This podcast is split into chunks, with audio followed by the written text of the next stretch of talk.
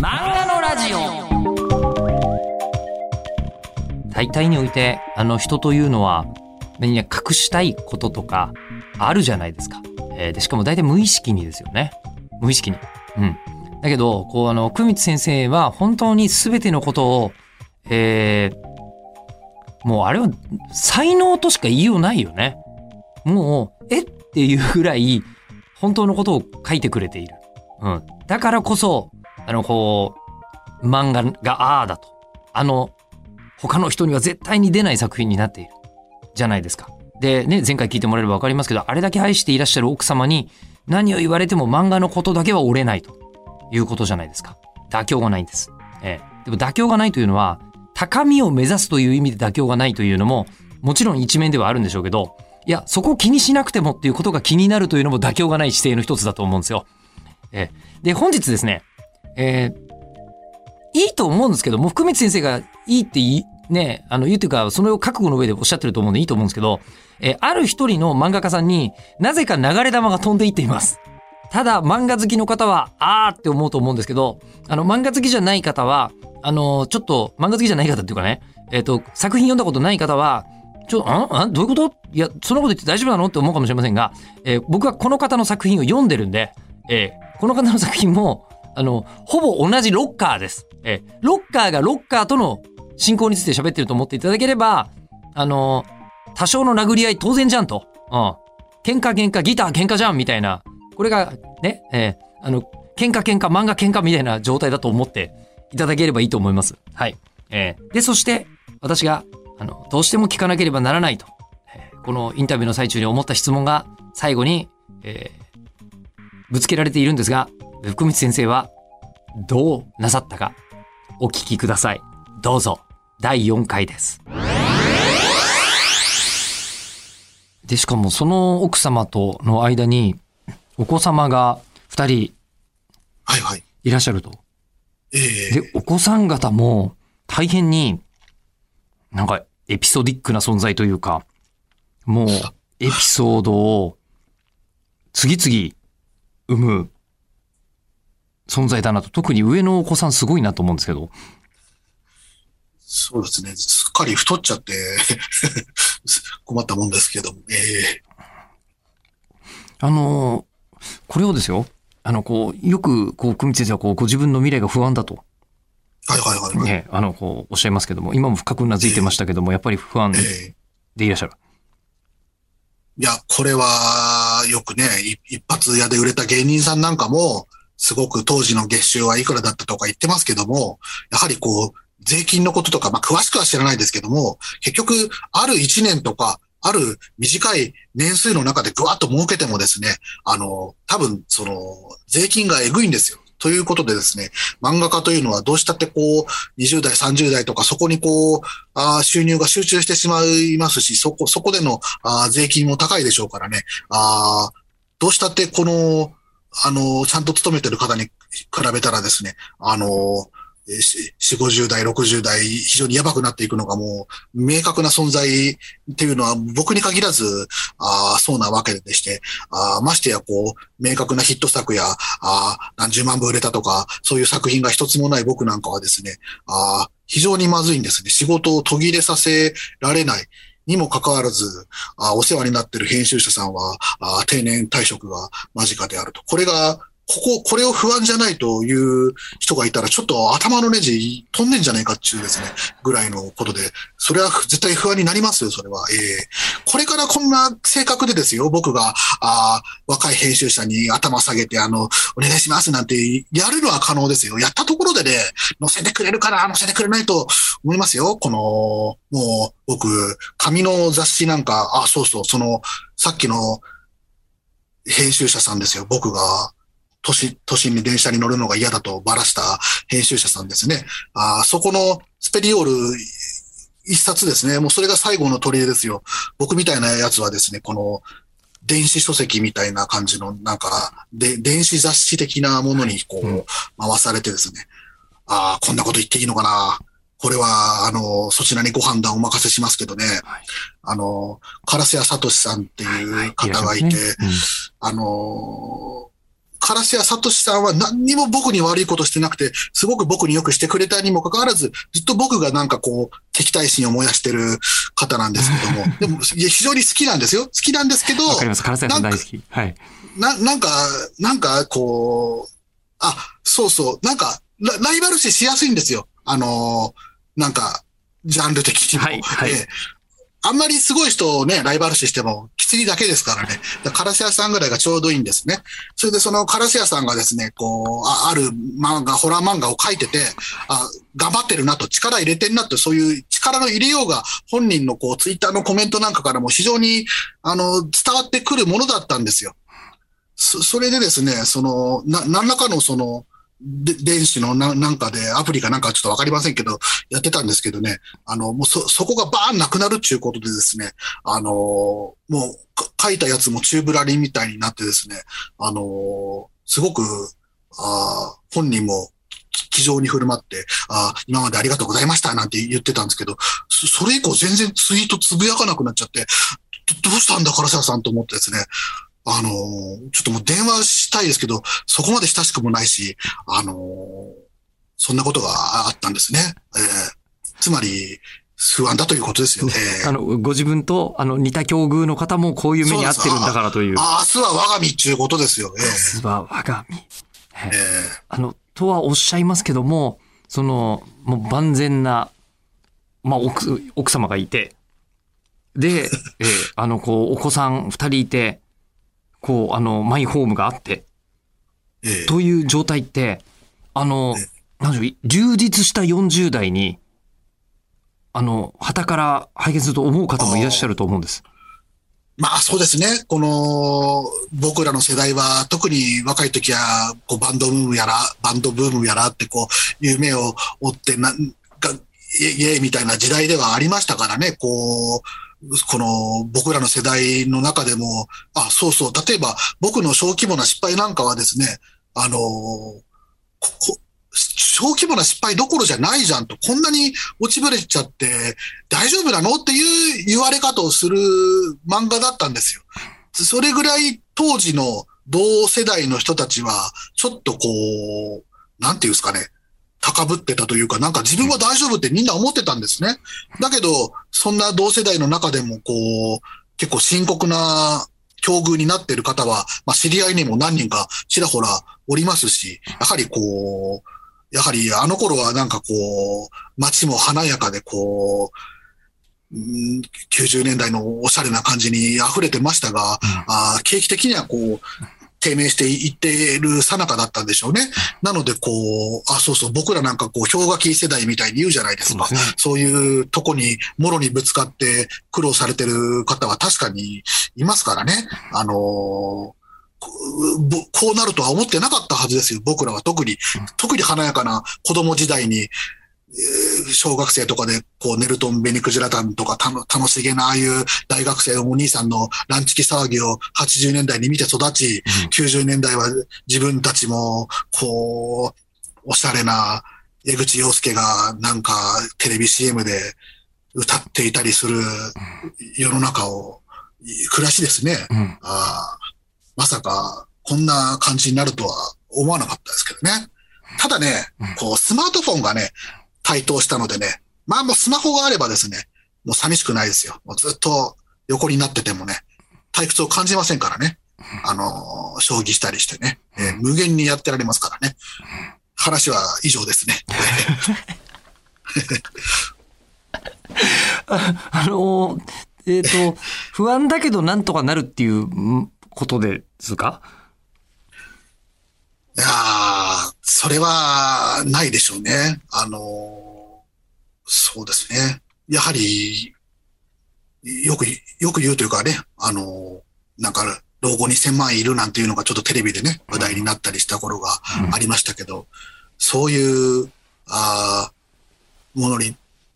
た対応していかないと、なんか悲惨な老後になるんじゃないかな、なんて思いますけどね。ええあのーここで一つその、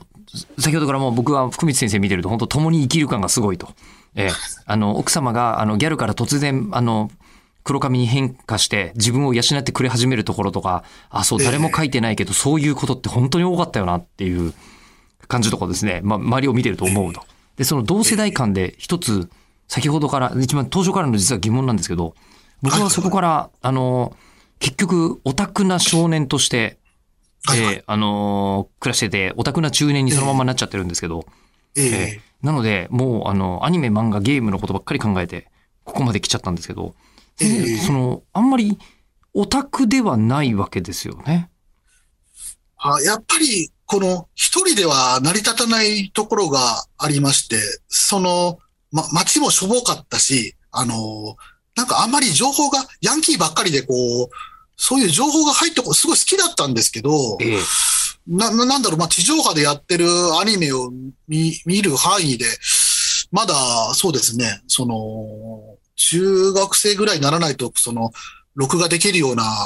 VHS とかも持ってなかったし、なんか、リアルタイムで見るしかなかったし、その、ま、漫画とかもまあ、ジャンプの漫画とかそういう誰もが読んでるようなものにしか、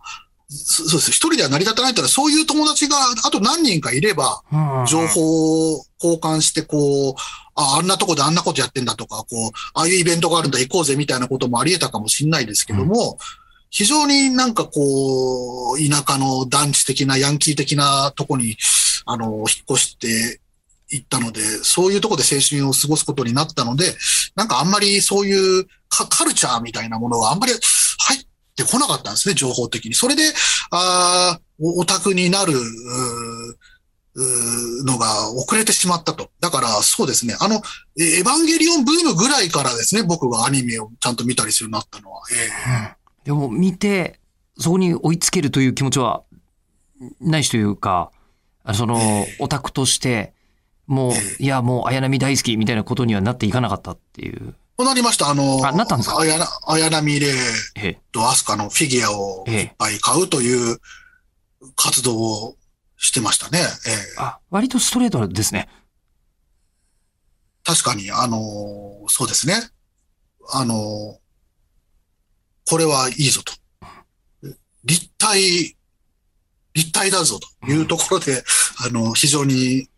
あの、な、中野のブロードウェイですか？ええそういうところに行ってか買いに行ってましたね。ただそれも結婚した後ですけどね。ええやっぱり若い時は、あー若い時とかその妻に会う前は行動範囲も非常に狭かったし、そういうフィギュアとか売ってるような店もありませんでしたからね。あの、都会へのアクセスも非常に悪いね。ええじゃあ、まあ、そういう時期もあったけれども、まあ、やっぱりええ仲間がそこにはいなかったからというのが、まあまあ、そうですね。そうすると、あの、こう、漫画を、こう、書くとなると、それこそ、こう、あの、時はそうの昔から、はいはいはい、えーあの、こう、友達と、切磋琢磨し合って書くみたいな感じもちょっとあるじゃないですか。今に言うなら、バクマンだと思いますけども。はいはいはいはい。ええなんでしょう、漫画に関しては、誰かと書いたとか、どなたかと、こう、なんですかね、切磋琢磨した仲間が相談しながら作ったみたいなことは、まあないんですか？そうなんです。そ、そういう友達がいなかったのも、ちょっとスタートが遅れた原因ですね。ええただ、あ17とか18とか19とかそれぐらいの年齢の時に親しくなった子が、あの、そういう90年代の松本太陽先生とかそういうちょっとおしゃれなサブカル的な漫画が非常に好きな子だったので、あその子とのこうやりとりは非常に、あの、えー得るものが大きかったですね。ええその方は漫画描いてる方ではない。この漫画をかか書くんだという意識のもとに、結構、今でも暮らしていますけど、ええ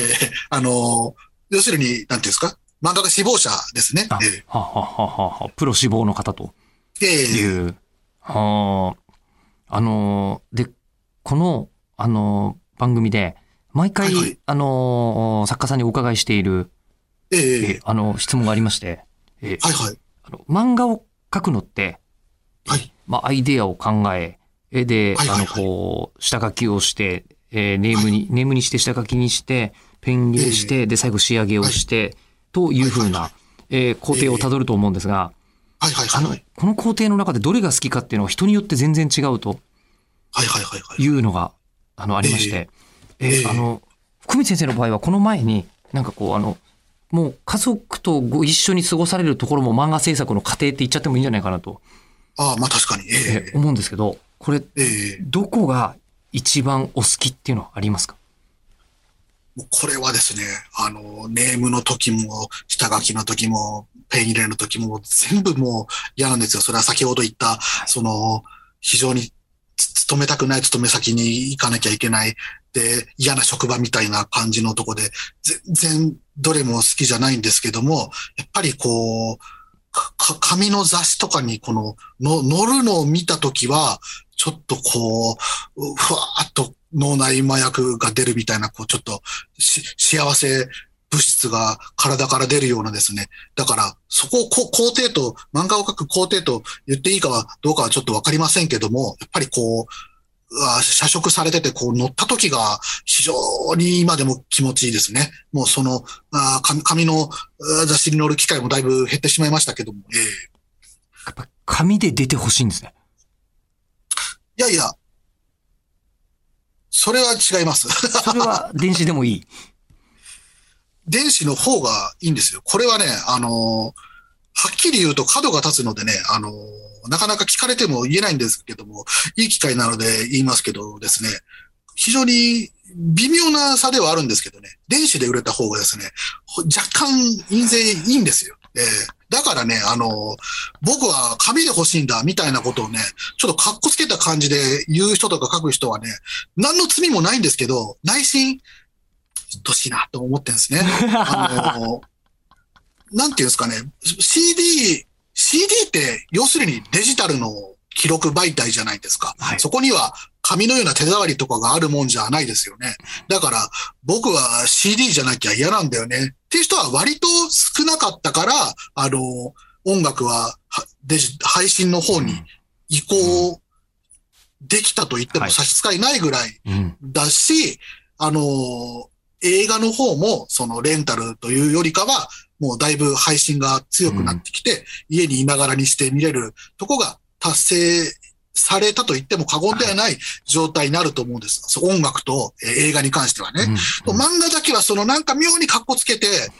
か紙の手触りがとかいうやつのせいで、あ、いやいや、全然罪はないんですよ。非常にわかりますし、僕も好きな漫画は、紙と電子両方買うぐらいですから、要するに、出先でスマホとかで気楽に読みたい、家でもしっかり紙で読みたいぐらいの感じで、あ紙と電子買うし、紙のメリットも非常にわかるし、まだまだちょっと紙、あで電子ね、解像度がいまいちだなって思うものも多かったりしてですね、これは紙の方がいいな、これは間違いないんですけど、どうか皆さんね、この CD 音楽に続きね、漫画の方ももういい加減ね、その、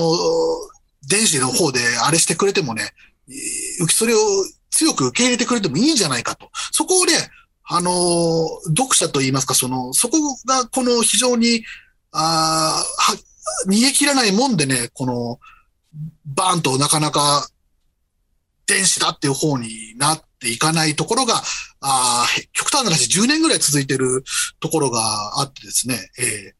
そりゃ、その紙の紙面に載った嬉しさはありますけども、それはやはり、あの、最初にガロの4コマガロという読者投稿コーナーにどはがきが載った時の感動があ継続してるみたいな感覚でして、あの、電子で、電子の方が嬉しいっていうことを僕はですね、あの、こんなに尺を使って言ってしまったので、あの、ちょうどいい感じに、あの、編集していただければなとね、思いますね。えーあ大丈夫です。僕ら、あの、なんていうんですか、あの、えっ、と、短くまとめた政治的な主張が聞きたいわけじゃないんで、むしろこのままやらせていただきたいと思うのですが、あの、とえいや、今お話の中で、あの、電子と紙両方買うほどハマってる漫画があるっていうのが、もう一つ、はいはい。あ、そうだよねって思ったんですけど、あの、確か、初めの一歩に、あの、ゴンハマりしてるみたいな、えーエピソードがどこか出てきていらっしゃったとか思うんですけど、今、えー久光先生が読む側として、はいはい。あのこう楽しみに読んでらっしゃる漫画って何なんですか？あの、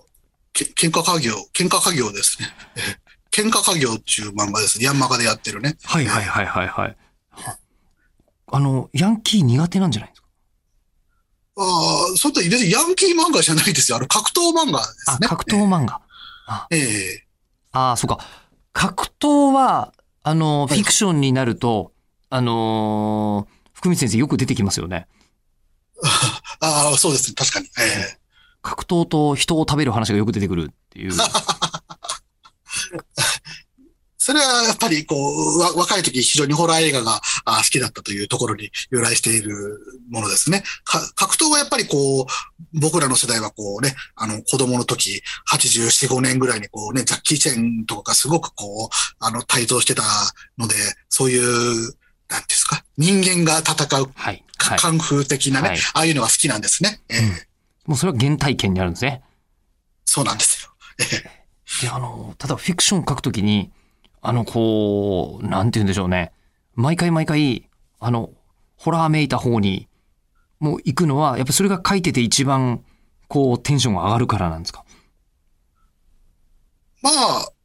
もちろんそれもありますし、あの、そその時々たまたまネームが通ったものがそうだったみたいなところもありますし、えーど、ど、そのどっちもですね。えーあの、きっと妻漫画、詩漫画は、おそらく、これからも、あの、一生お書きになられるんじゃないかと思うんですけど、えーえ、あの、それとは別のチャンネルで、はいはい。え、あの、その、今のこの人食い家族も、今連載されてますが、はいはいはい。他にこういう方向のものを書いてみたいみたいなとこっていうのは、そうですね。あの、まだまだ自分はやれるんだ。あの、非常にこう引き出しもいっぱいあって、エネルギッシュにいろいろ書きたいんだって、あの、人には思われたいし、編集者さんにも思われたいし、い言いたいところではあるんですけどね、もう全く何にも思い浮かばないんですね。えーもう、どうやっても、もう全然出てこないんですよ。だからもう、もう、だから、その、編集者さんが退職するとか関係ないぐらい、もう終わってるんですよ。でも、終わってることがですね、やっぱりバレたくないんですね。ええできればバレたくないんですね。ええ終わってない感じしかしないんですけど、ああ、やっぱりね、このエッセイだの、ツナ漫画だの、ああの手のはですね、ぶっちゃけ得意だったんでしょうね。要するに、本人が野球選手のピッチャーになりたくても、本人にその才能がなかったら、ああ、たまたまボクサーの才能があった、うんみたいな感じで、本人が鳥山明先生みたいな漫画家になりたいと望んでも、その才能が、あーなかったっていうことなんでしょうね。だから、これはね、もう、こんなに謙虚に言ってきましたけどね、やっぱりエッセイはね、得意だったんでしょうね。向いてたんですよ。才能があったんですよ。ただ本人がそこまで望んでなかったんですよ。それが、つ辛さを生み出してるんでしょうね。ええあの、ただその、あの、そのミスマッチが、えーええあの、その鋭さを生み出していらっしゃると思うので、えー大変勝手ながらも、もう今のそのエッセイ漫画の才能をお生かしいただいて、おそらえくえ老境に入って、そういうエッセイをかけた漫画家さんとかがまたいらっしゃらなかったりすると思うんですよ。あまだ到達してない道かもしれないですね。ええ、あの、やっぱりね、もう、あの、ここも結構すごい、あの、ボリュームゾーンだと思いますよ。いや、やっぱりね、あの、藤子 A 先生の、あの、最近というか、ね、お年を召してからの、あの、エッセイとかって、ぬお年寄りってこんなにゴルフやってんだ、みたいななるほど、なるほど。のって、えー藤子先生の作品なかったら僕気づいてないですから、ええああ、確かに確かに。あの、多分こう、あの、奥様と非常に仲のいい老境に入った漫画家さんが何を書かれるのかっていうのは、うんいや、もう、それこそ共に生きるとおっしゃいましたけど、僕、共に生きてらっしゃる、生きていただいている感すごいあるんで、何歳ぐらいまでやってるかとか、そこら辺もかけたらいいですよね。いや、もう本当に、えー ぜひ、ライフタイム書き続けていただきたいと。何歳ぐらいまでやるっていうのは何歳ぐらいまでセックスをするっていうことが言いたかったんです。そっちなんだ。それは、それで、えいやー未知のゾーンじゃないですか。未知のゾーンです。確かに。常に未知ですね。まあ、ちょっとね、こんなことを、この終盤で言うのも違うと思うんですけどね、あの、探偵ナイトスクープを見てたら、なんかこう、なんか老人が出てきまして、その、依頼内容を忘れましたけどですね、すごいおじいちゃんなのに、あの、今日妻とやってきたみたいなことをわっと冒頭で言ったんですね。うん僕それを見てですね、すげえなと思ったんですよね、うんそ。それに感銘を受けたということが、あの、どうしても今日言いたかったことですね。ええわかります。えーあの、こいつらなんですけど、僕も45になってオナニーすると思わなかったですからね。自分が。えーで、確かに。えーその一方で、あの、最後に、じゃあこれ最後に質問させてください。あの、はい福光先生、一番最近セックスしたのはいつですか？あ難しい質問ですね。あの、連休を挟んで子供がいるとですね、あの、どうしてもできないので、えーっと、つまり、金曜日ってことになるんですかね。ちょっと待ってください。逆に言えば、暦を紐解けばわかるということは、ほぼほぼあ毎日。いやいや、毎日は無理ですよ。週5日しかやってないですね、これは。ええ。いやー週5日すごい週5日はちょっと、私同じ40代半ばでそれは、んできないなって思いました。今あのですね、僕、夏頃ですね、非常に勃起力に不安を抱えていろんなサプリなどを飲んでも回復しないって悩んでたんですけどね、やはりこう、秋に入ってくるとですね、回復してきましたね。つまりこう、暑い時は、あの、非常に、あの、体力が落ちていくという性格みたいですね。ええああ、そうなんですね。いや、季節、ええ季節性あるのかな？あんまり、ちょっと最近もう10代とかの頃とはまず全く違う、あのー気持ちにこっちも入っちゃってますから。ええ。いや、それは、それはすごいです。それは、最後に別の尊敬が生まれました、尊敬の念が。いや、でも本当になんかあの何歳までペースが落ちないのかを、ぜひ、ああ、はいすいません。なんか、年取ってなんか、興味があることが、ああ、そういうしょうもないことになってきてしまったという、これも、ああ、なんていうんですか、なん、こう、いろんなものが低下していった、才能が落ちていった、ああ、証拠みたいなところではあるんでしょうね。ええいえ、ええ、あの、今日僕は才能しか感じませんでした。前編を通じて。前編を通じて、迫力と才能でした。いつの間にか、あの、1時間半以上もいただいてしまいまして、すいません、お忙しいところこちらこそすいません。なんか変なこといっぱい言ってしまい、いえ大変大変楽しかったです。本当にありがとうございました。ありがとうございます。ちょっとなんか、あの、この漫画のラジオがもし、あの、10年とか続いてたら、あの、絶対にまた出てきていただいて、その時の ことをお伺いしたいと、はい、ぜひぜひよろしくお願いし思っます。ております。福光先生、本当にありがとうございました。あ、はいこちらこそありがとうございました。いやー感動した。本当に感動しました。あのー全身小説家っていうドキュメンタリー映画を見たときに、人間ってここまで、あの、なんていうのかな、フィクションを作るということができるんだっていうのを、まざまざと見せつけられて感動したことがあるんですけど、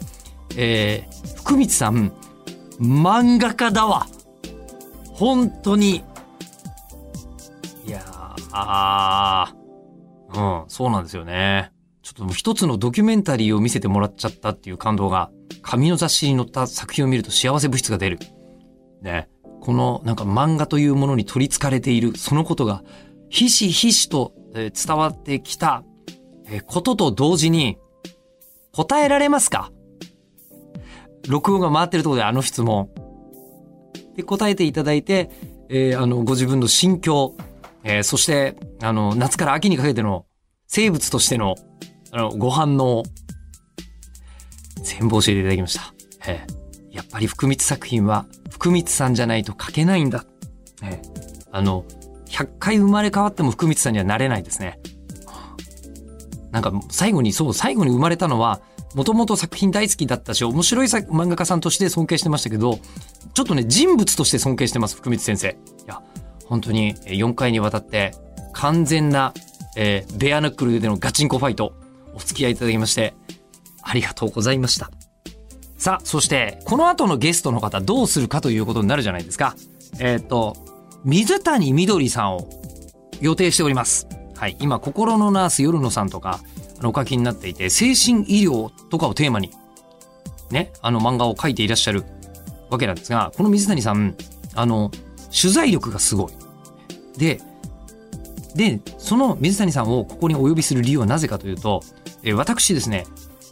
自分の本を水谷さんに、えー気にしていただいて、あの、漫画にしていただいたことがあるんです。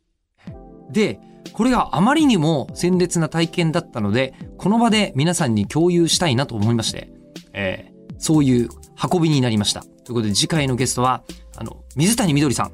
でございます。そして次回の配信は11月の7日の日曜日午後6時予定でございますので、楽しみにしててください。うんいや、本当に漫画家さんって才能の塊だね、みんなね。